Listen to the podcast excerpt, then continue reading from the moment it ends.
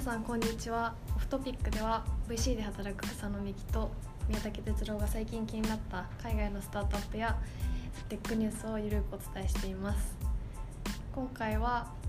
スタートアップ都市の話をちょっとしたいと思います。よろしくお願いします。よろしくお願いします。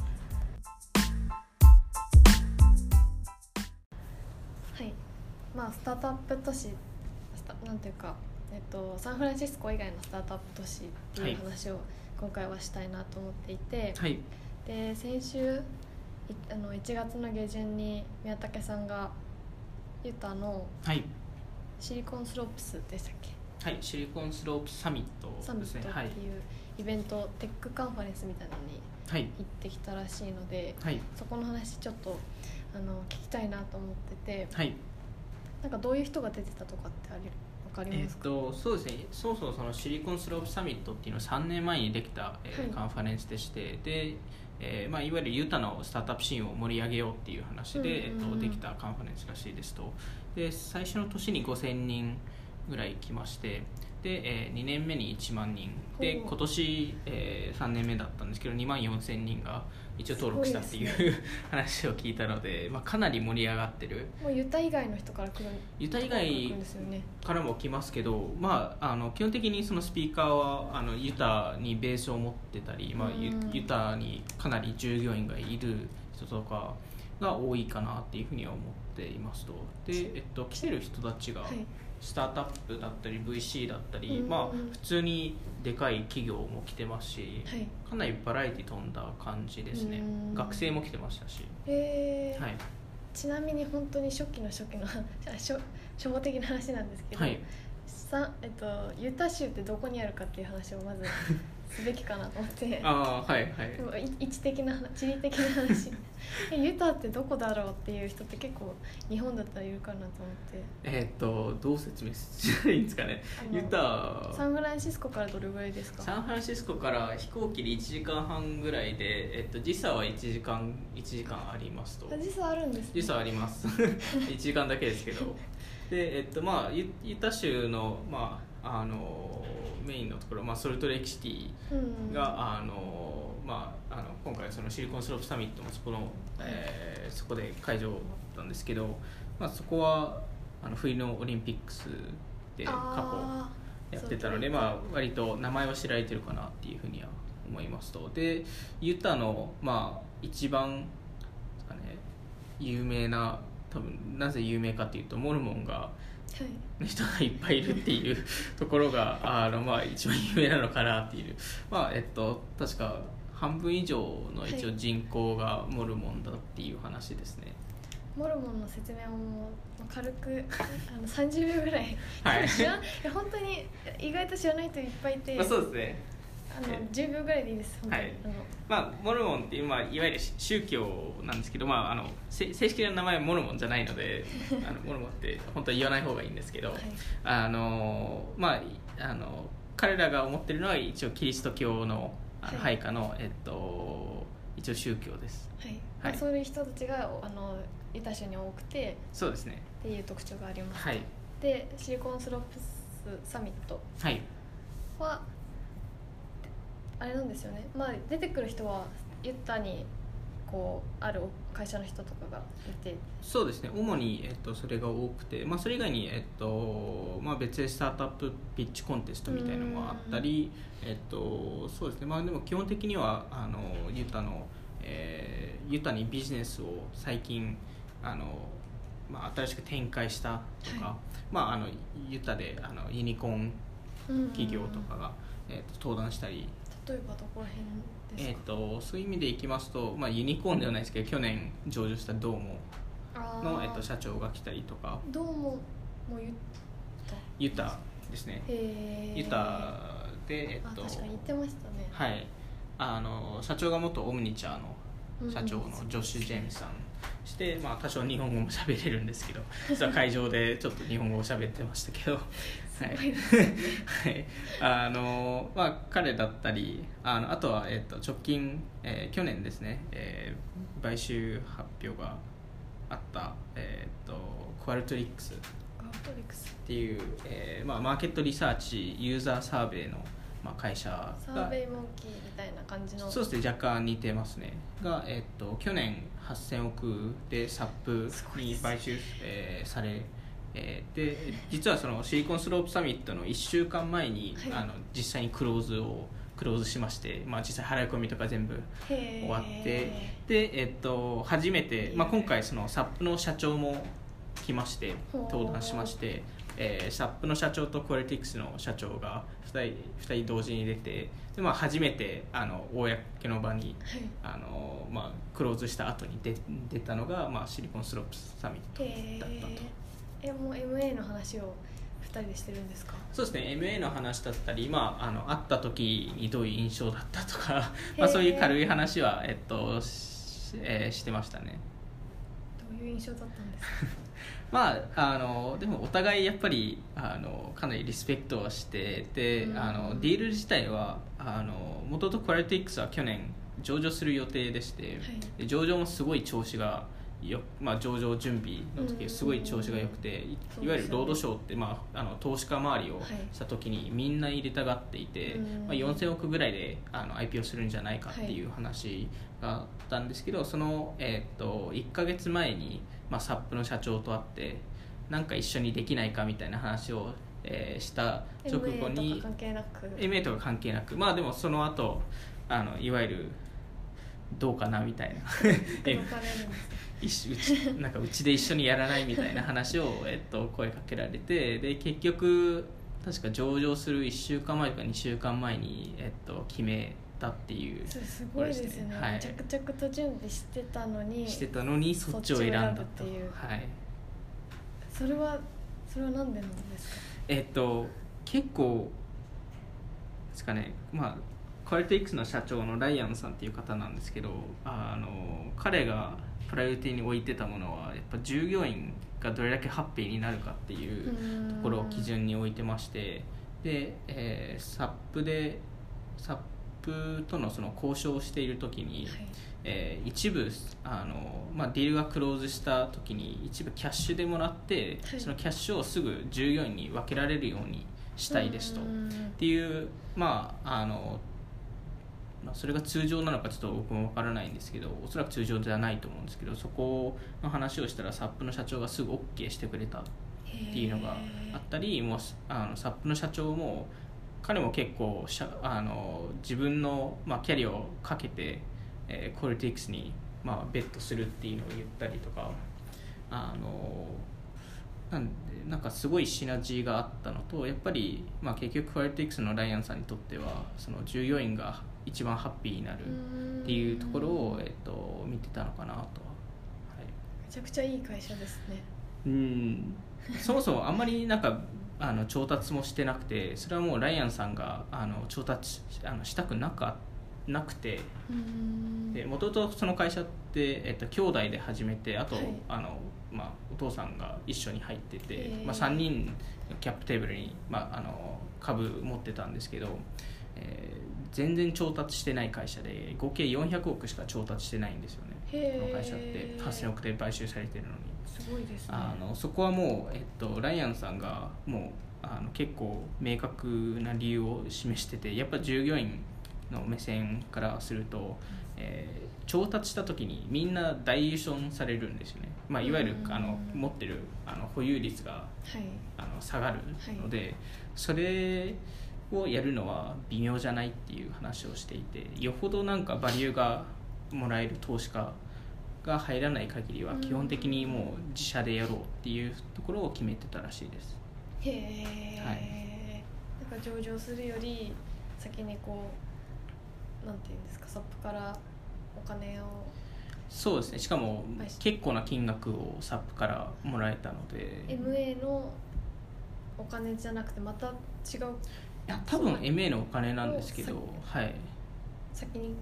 くれるとまあすぐキャッシュが入ってくるじゃないですか。いわゆる IPO すると、まあ、多少ロックロックアップとかかかったりとか、はい。まあ、あのあとはまあ調達するので、まあ、結局あの従業員の保有率が、い。あの最あの下がるのででそういう意味であのサップのディールの方がうん。まあ、みんなのためになると思ってで、まあ、あの会社のもちろん会社のためになるっていうのも彼も思っていて、まあ、いわゆるそのサップのあのサポートがあるだけでいろんなドアが開くっていうのは言っていたので、うんなんでそこを、まあ、あの全体的に見て判断したんじゃないかなとは思います。なるうん。まああの本当にすごい伸びてる会社だったのであのいろんな VC が入れたがっていて、うん。で最後のあの直近のラウンドを入れたアクセルも、はい。まあ、25回ぐらいああのアップを取ろうとして全部無視してようやく25回目に、ま あとりあえず会ってあげるよみたいな話であの会ってくれたらしいです。あのアクセルでさあのアクセルですあれ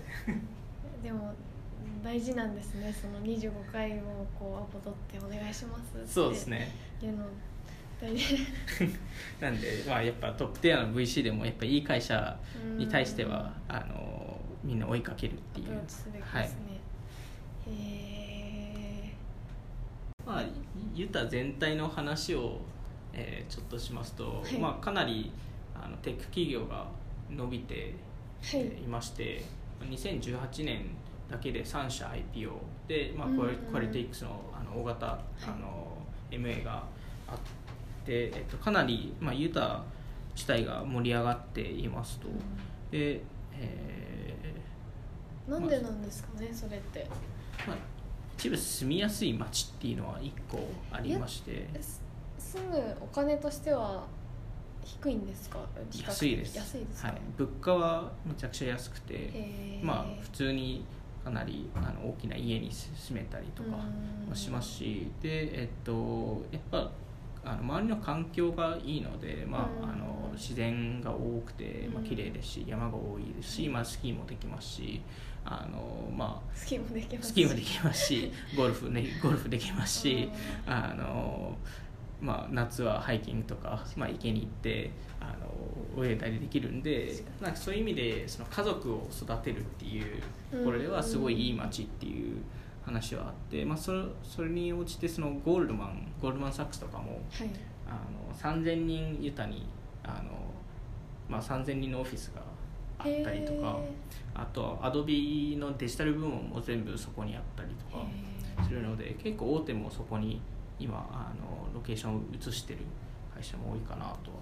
思います。確かにサンフランシスコにもまあすぐに行きやすいし。そうですね。なん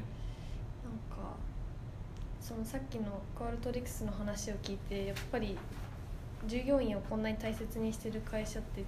まあ多分、まあ、サンフランシスコにもあるんでしょうけど、うん。ユタっぽいなっていう感じがしますそうよですね。ね。やっぱ私そのモモルモンっていう宗教の影響はやっぱ強いかなと思っていてうん。もちろんいろんなあのそこの社長さんはそのモルモンの人も多いんですけど別にモルモンじゃなくてもやっぱりそういう環境があるのででななんとなくですけど別になんか全員のモルモンがっていう話ではないんですけどなんとなくモルモンって結構ハッピーな人たちなんでハッピーであのあの優しくて、はい。あの人思いの人たちが多いのでなんであのそれがなんかスタートアップ文化にも伝わっているっていうのがあってあとはそのユタがなんで伸びていて伸びているかっていう話をすると、まあ、今どっちかというと B2B 系 SaaS サービスがめちゃくちゃユタで伸びていて、まあ、コレトリックスもそうなんですけど、はい。あのその理由とするとあの B SaaS に合った人口人口人のタイプみたいなことはいですか、まあモルモンですよね。そうそう。またなんか若干あの別になんか全員のモルモンがっていう話ではないんですけど、はい。あのまあモルモンの人たちって結構宗教活動をしてる方が多くて。ミッショナリーに行きますよね。そうですね。で、えっと、男性は2年。あ女性は1決まってるんですか？年半。そうなんですよ。決まっていへてで2年間フルタイムなんですよそれしかやらないんですよ。見かけたことありますが大学の近くであの、はい。ネームプレートつけてあそうですね。リュック背負って なんかあの自転車乗ってあそうです。黒いスーツいや黒でいスーツであの2人優しそうな二人組で外人が。いやでもあ日本人ですよになんか日本人の人もいました。あそうなんですね。まあいわゆるそこのまあかなりの、まあ、ちょっと何パーっていうのは分からないんですけどかなりのモルモンの人って宗教活動を言っているので、うんそれっていわゆるフルタイム営業してるんですよねし宗教の、はい。まあちょっと言い方悪いですけどそれってドアノ本当にあの場所によってはドアノックしてあの宗この宗教入りませんかっていう話をするので、そのコンバージョン率ってめっちゃしてるいやいや、まあ、だからそういうビジネス的なふうに考えるとですよ、会社として考えはい。サービスを、い、いサービスをっていう、まあ、その営営業っていうふうに考えるとですよ、はい。あのコンバージョン率って多分宗教ってどのサービス売っても一番低いじゃないですか。そうですよね。なんでそこで、まあ、かなり断られるじゃないですか、はい。ノーって言われるのでなんでみんな強いハートを持ってるんですよね。営業の人たちがいっぱいいるんですよ。いわゆる。めっちゃ面白いですはい。ねなんでそういうなんか舞台がユタにいっぱいいるっていうのが結構特徴的っていうのが一つあるのとあとは、えっと、やっぱその宗教活動でにえっとあのユタだけっていうかアメリカだけで宗教活動やってないので、うん。世界中でやっているっていうのが一個特徴的ででそこであの言語まあ例えばそのスペインに行った時にスペイン語を習う時になどうやって習うかっていうとあのユタに、えっとまあ、あの MTC ってミッショナリートレーニングセンターっていうのがあるんですけど、はい。まあ、語学学校ですけど一応あの世界トップティアの語学学校として認識されていてうん。CIA も視察しに行くぐらい あのすごいいい教育をしてるんですよ。でそこで大体、えー、と4週間ですかね。確か4週間そこであの勉強してでその国にも行かないとダメなんですよでなぜか日本だけ5週間なんですけど日本語難しいから。まあ普通だと4週間で行くので、まあ、4週間でそん別にそんなに習えないじゃないですか。ね。でもある程度の基礎をしゃしゃべれるようにして、まあ、もちろん現場で習う方がいいので現場で習ってもらうんですけどあのやっぱそこの語学教育っていうのは強いのでで逆にそれがどういうふうにビジネスに伝わるかというとカスタマーサポートっていうところで言うとあの SARS で、まあ、世界展開するときにいろんな国からサポートが必要だったり、うんまあアメリカだとスペイン語とか結構あの重要になってくるんですけどそうその人口がすでにユタにいるっていう外からなんかインドにああのインドで採用するとかっていうのは必要ないのでなんでそこが一個いいところかなと。一つの州っていうか都市にこんなに日本語も中国語もいないですよね。喋れる人がこうギュッて集まってる人とこ都市ないですもんね。いや絶対ないです。これまあ大体、まあ、英語アメリカ人って英語だけ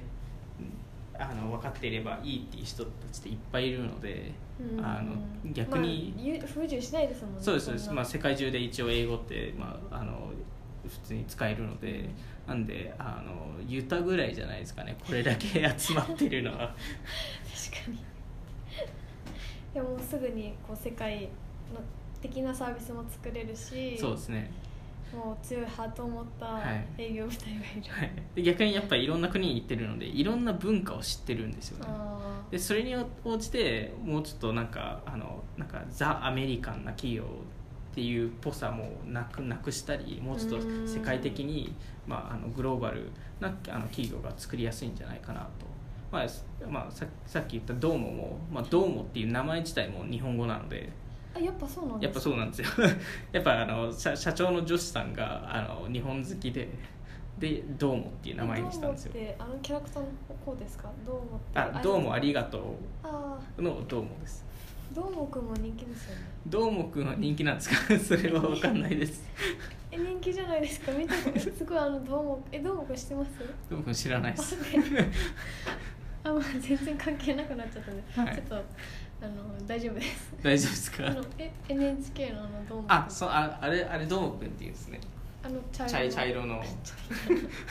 茶色の四角いやつですよね。大丈夫かな？そうです。なんか炎上しないかなこれ。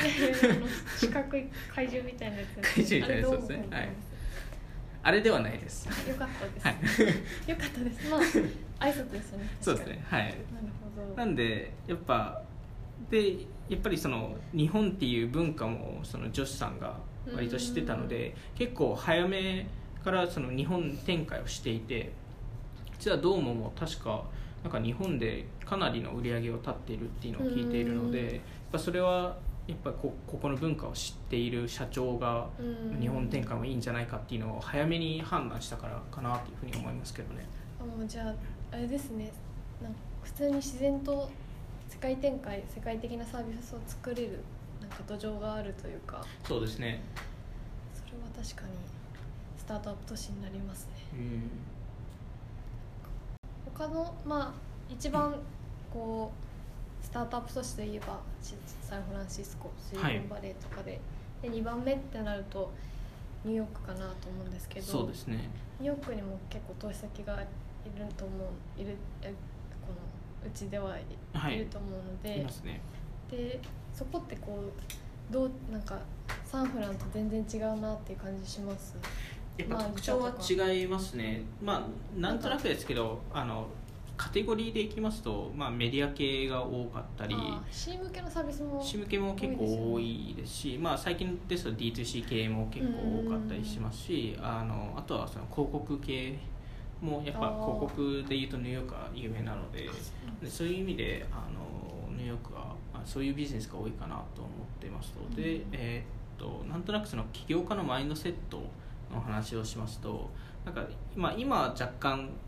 あのそこまでひどいひどいっていうかそそこまでのレベルではないですけど昔サンフランシスコって本当に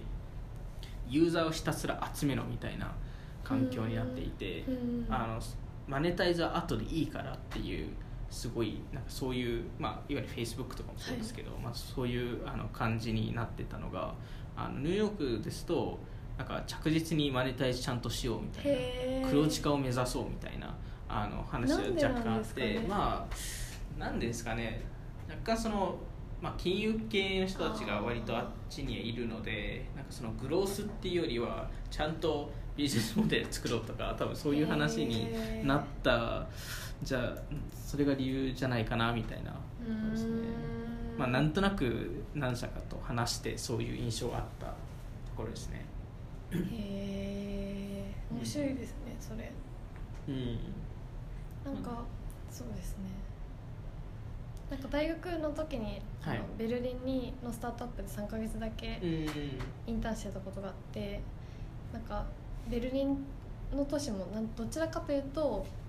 シリコンあシリコンバレーというかサンフランシスコに近いかなと思ってニューヨークよりはこうヒッピー文化があって ああそうですなんねというかうーんとベジタリアンでベジタリアンというかそのなんていうんですかねわかります？この感じ。あのヘルヘルシー。ヘルシーな文化があって、はいはい。なんかそういうところはちょっと似てるかなと思って。ん。なんかクリエイティブがクリエイまあなんかアーティスト系の人たちが多いっていう印象ですけどね。ベルリンって。それはそうですね。うん。なんか人口も350人とか、まあ、400人400万はい。人満たないぐらいで、でまああのドイツ人以外の人も結構多くうて、でなんていうかその現向こうに行った時になんか面白いなと思ったのはこうクラブの DJ とかアーティストとか、なんかそういう表現者的な人クリエイターの人がこう表現する手法としてスタートアップがこう会社を作ることがまあ、クリエイティブにになっている手法になってるからそういう人がなんていうか多いそういうタイプの人が多いみたいな話聞いてなんか面白いなと思って。そうですね割と C 向けのスタートアップがベルリンだとそうですなんか有名どころ。C 向けのあんまりマネタイズあんまりマネタイズサウンドクラウドかな。ダブスの人とかもそうですね。確かにそうですね。確かに。なんかそのまあでもクリエイターまあユーザー目線であってクリエイターを支援するようなサーうビス、ん IM とか。ああそうですね。IM うまくマネタイズしてるって聞いてますけどね。確かに。なんかでまあデザインが綺麗。クルーとかうん。生理のアプリとかクルーもベルリンだし。確かに UI 綺麗ですよね綺麗ですね、うグッドパッチとかもまあ違いますけどデザインってはいいう意味では、んうん。なんかそれはこうカウンターカルチャーっぽいところはシリコンバレーに近いのかなとかちょっと思います。確かに。確かに。でなんか一時期ベルリンってすごい盛り上がったと思うんですけどその、はい。そこからちょっと下がったっていうかなんかブームが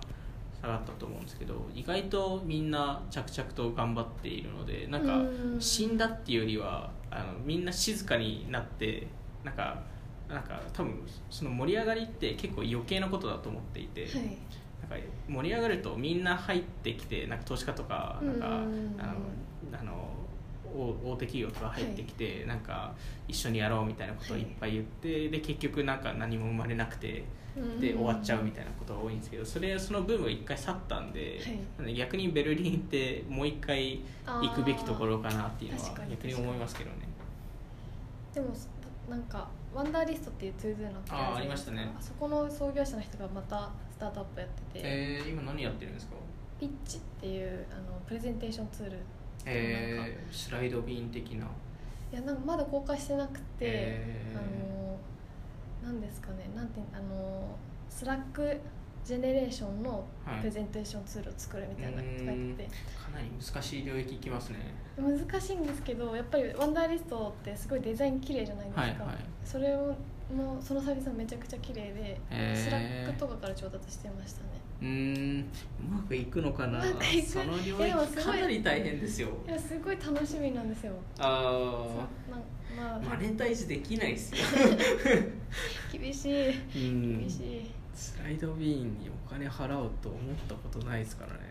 まあ、でもどんなサービスかはまだわかんないんですけど、うん。まあ見てみたいですね。見てみたいですね、えはい。じゃあ最近気になったニュースの話をしましょうか。はい。最近ですとまあこのオフトピックもはい。あのポッドキャストはい。なんでまああの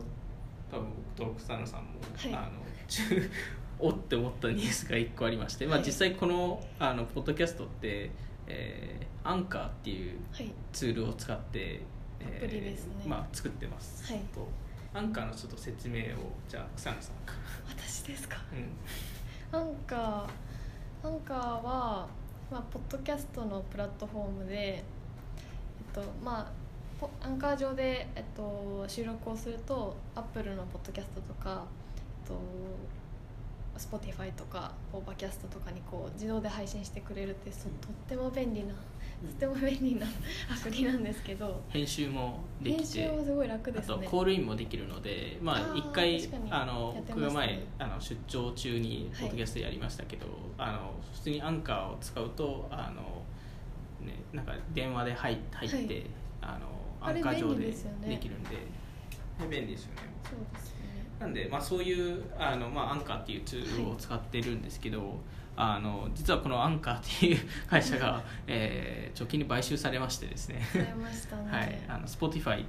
が、えっとアンカーとあとギムネットっていう会社を、はい。あの買収しましたと。で実はまあこの 2, 2社ともあのうちと、まあ、若干関係性がある会社でして、まあ、あのうちのあの一社ニューヨークの投資先のベータワークスっていう会社があるんですけどスタートアップスタジオみたいな。そうですね。あのそこそのベータワークスが、えっと、アンカーとギムネットにどっちも出資していたっていう、まあ、あのバックグラウンドがあって、まあ、そこであのアンカーとかあのギムネットって知ったんですけど、まあ、あのその2社、まあ、多分ポッドキャスト業界では本当に有名な2社なんですけど、そこが、えー同時に買収されるっていうすごいですなかなかないニュースを聞いたので、はい。いやーでも音声メディアあれアンドリーセンでしたっけ？誰誰が言ってたんだっけな？音声メディアがこう今年は。ああアンドリーセンですね。アンドリーセンです。はい。いやでもやっぱ本当になんかアアメリカ人ってまああのその今2回目のポッドキャストブームが来てるんですけどその音1回目っていつったんですか？1回目はその最初にポポッドキャストができた時だと思うんですけど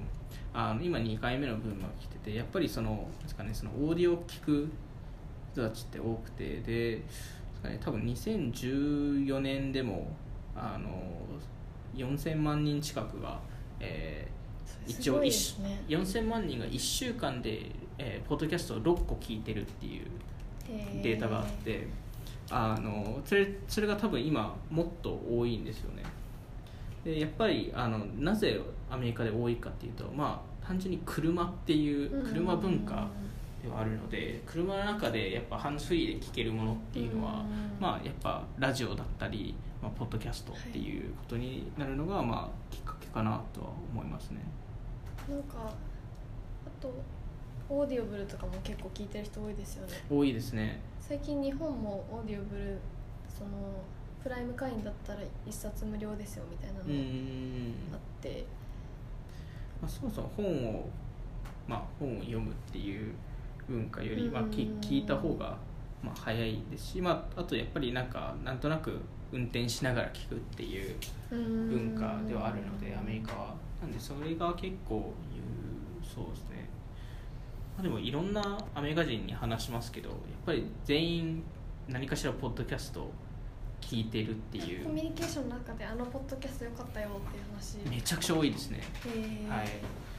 えーそうですね。この間ツイッターの人たちと話したことあるんですけどみんななんかこのポッドキャストいいよねっていう話をしたりとか？それはあれですか？勉強系ですか？いや、えっと、かなりなんですか？バラエティ飛んだ感じで本当に、えっと、ニュース系っていうかニュースニュース系もあればえっと、なんか政治の話政治のわかんないですけどなんか分析だったりうん。スポーツ系もあったりあとスタートアップもあのありありますしあとは本当にエンタメうん。あのいわゆる、えっとスまあ、ストーリーですよね。なんかホホラー系のなんかストーリーだったりあとはなんか、えっと、あの過去のあの殺人事件の,、はい。あの裏裏の話をなんかシリーズ化したあの人がいてそれがなんかすごい有名になったんですけど、裏の話？えっと、そのいわゆるその、えー調査の話？殺人事件の調査の話？で実際どうなったかみたいなあの裏では何があったのかみたいな警察がどういうふうに調べてたのかとかなんかそういう話とかあるんですけどあのなんかそれが結構人気になったりとかかそういう解説系って面白いですよね。YouTube でこう映画の解説の動画してます？解説の動画。解説かなんか解説あのこのシーンはこういうなんていうかこういう意味があってみたいなとあかあとこの予告をこうやってはいはいはいはい。突っ込むみたいな。ああのまあ、昔だとその映画の DVD ではい。よくありますよね、映画監督があのコメンタリーを入れるっていうのはあのアメリカのどあの映画だとほぼほぼ必ずなんかボーナスとして入ってたりするので。日本のってあんま日本のってあるんですか？え感覚値ではないイメージがなんかないイメージですよね。うん。確かに。多分それがそれをなんかもうちょっとエンタメっぽくするしたのがうん。例えばそのオネストトレーラーっていう YouTube のあのトレーラーをバカにする予告編を。予告編をねバカにするあのバカにする。YouTube 番組とかありますからね。面白いですよね。面白いですよね。音声メディア来ると思います？いや、まあもうもう来てますからね。で、まあ、まだ話したいですけどアレクサとか、まあ、Google ホームとかもう本当にあのいろんな家にも置いてあるので、うやっんぱりそれがあの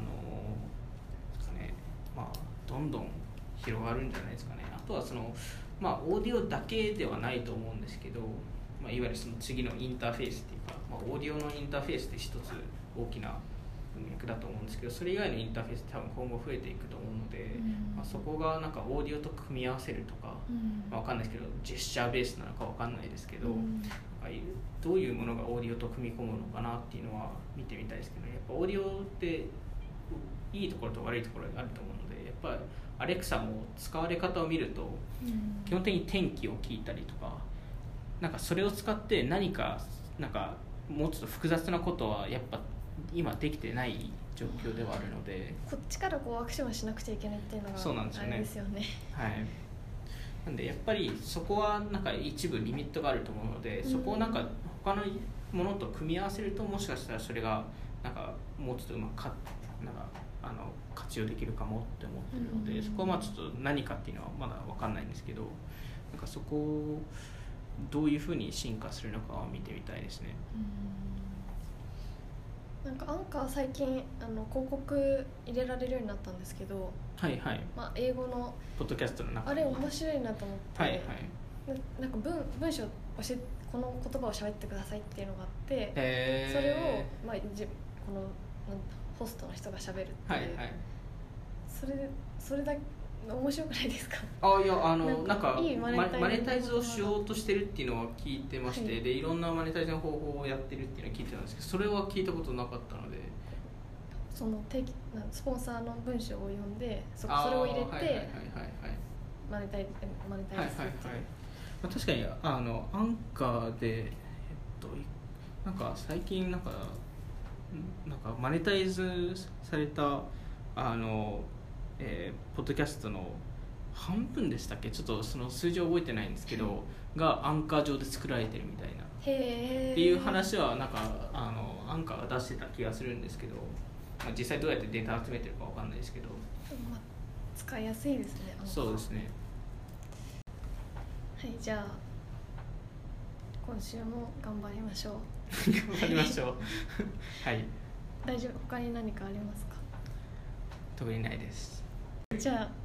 さようなら。さよなら